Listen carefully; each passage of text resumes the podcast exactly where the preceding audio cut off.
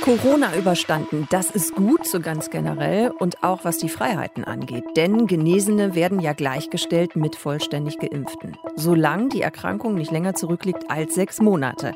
Frederik aus Köln überschreitet diese magische Grenze an diesem Wochenende um wenige Tage.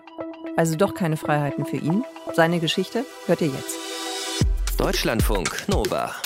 Kurz und heute mit Sonja Meschkat.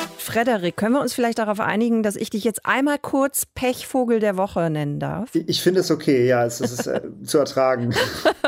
okay. Hallo, lieber Frederik, Pechvogel der Woche. Frederik Fleig hat heute, hallo, was gepostet in seiner Insta-Story, wo ich erst mal gedacht habe, das ist so ein bisschen wie beim Fußball, ne? Erst kein Glück gehabt und dann ist auch noch Pech dazu gekommen. Also, Frederik. Ja, man sagt doch, hast du Scheiße am Fuß, hast du Scheiße am Fuß. So habe ich das mal gehört. Oder so kann man es natürlich auch sagen. Ich stelle dich kurz vor, Frederik, du bist Journalist und du hattest Corona. Und jetzt geht die ganze Sache los. Also deine Corona-Infektion ist jetzt ein halbes Jahr her. Das heißt, mhm. laut Empfehlung des RKI und laut Verordnung der Bundesregierung wärst du jetzt gleichgestellt mit vollständig geimpften. Und jetzt kommt das Aber. Erzähl mal. Das Aber, es ging heute Morgen, man wartet ja in der aktuellen Zeit nur auf gute Nachrichten und die habe ich heute Morgen irgendwo bei Insta gesehen, nämlich genau das. Äh, hier, wer genesen ist, der bekommt Rechte und Freiheiten zurück und mhm. was weiß ich. Da habe ich mich total gefreut und dann stand da aber, es geht halt nur diese sechs Monate und dann habe ich im Kalender rumgescrollt, wann das Ergebnis von meinem Arzt damals kam. Und ich habe es wirklich selber nicht geglaubt, aber es ist, glaube ich, es ist morgen. Also es ist Samstag vor sechs Monaten gewesen. Und ich glaube, äh, das geht jetzt irgendwie am Wochenende los, das, das neue Gesetz. Beziehungsweise für mich ist es dann auch schon wieder zu Ende. Ja, kurzes Hoch und schneller Absturz. Du, du bist zu lang genesen. Du bist jetzt dann mit ein paar Tagen schon über diesem halben Jahr, richtig? Ich bin morgen äh, ein halbes Jahr genesen und äh, das heißt, an diesem Wochenende, wo es ja losgehen würde mit Freiheiten, äh, mhm. äh, geht es für mich auch schon wieder zu Ende. Mhm, genau, ich glaube, das gilt noch nicht direkt an diesem Wochenende, theoretisch ja, aber die Bundesländer machen das noch nicht. Mhm. Was hast du gedacht, als du es festgestellt hast? Hast du dich geärgert oder wie war die Reaktion?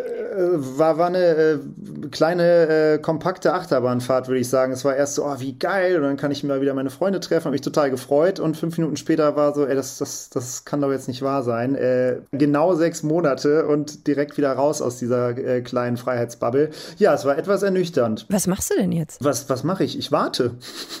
ich warte und mache das, was ich jetzt Ach, äh, seit letztem letztem Jahr April schon mache. Äh, ich warte jetzt auf die Impfung. Ich habe okay. noch keinen Termin, aber ja, ähm, ja ich dachte, ich dachte, jetzt habe ich endlich mal in 2020, 2021 Glück gehabt. Äh, doch nicht. Der Vorteil für dich als bereits Genesenen wäre ja, dass du ja nur eine Impfung bräuchtest. Oh, cool. Das höre ich zum ersten Mal. Freut mich. Das ist das, was wir jetzt recherchiert haben. Ich habe nämlich ein Problem mit Spritzen. Genau, also das ja. ist das, was das RKI auch empfiehlt, dass ein Peaks für dich reichen würde. Wie, wie wäre es denn? Also seit gestern wissen wir ja, AstraZeneca kann auch jeder haben, der es gerne haben möchte, ist jetzt frei, keine Priorisierung mehr. Wäre das was, wo du sagen würdest, ja, okay, nehme ich auch AstraZeneca? Klar, wäre ich sofort dabei. Also ich freue mich erstmal, wenn es nur ein Peaks ist. Ich stelle mich nämlich immer echt ein bisschen an mit Spritzen, aber äh, ich weiß auch, ich habe in der Vergangenheit ein, ein, ganz lustiges Interview mit einem Kölner Virologen geführt, der meinte, äh, Herr Fleig, ich empfehle Ihnen was, die erste Spritze, die an Ihrem Arm vorbeikommt, die lassen Sie da reinstecken. Die sind alle gleich gut, die Impfstoffe. Und daran halte ich mich jetzt so ein bisschen. Okay, gut. Also das heißt, du wirst versuchen, für dich irgendwie in den nächsten Wochen einen Impftermin zu organisieren.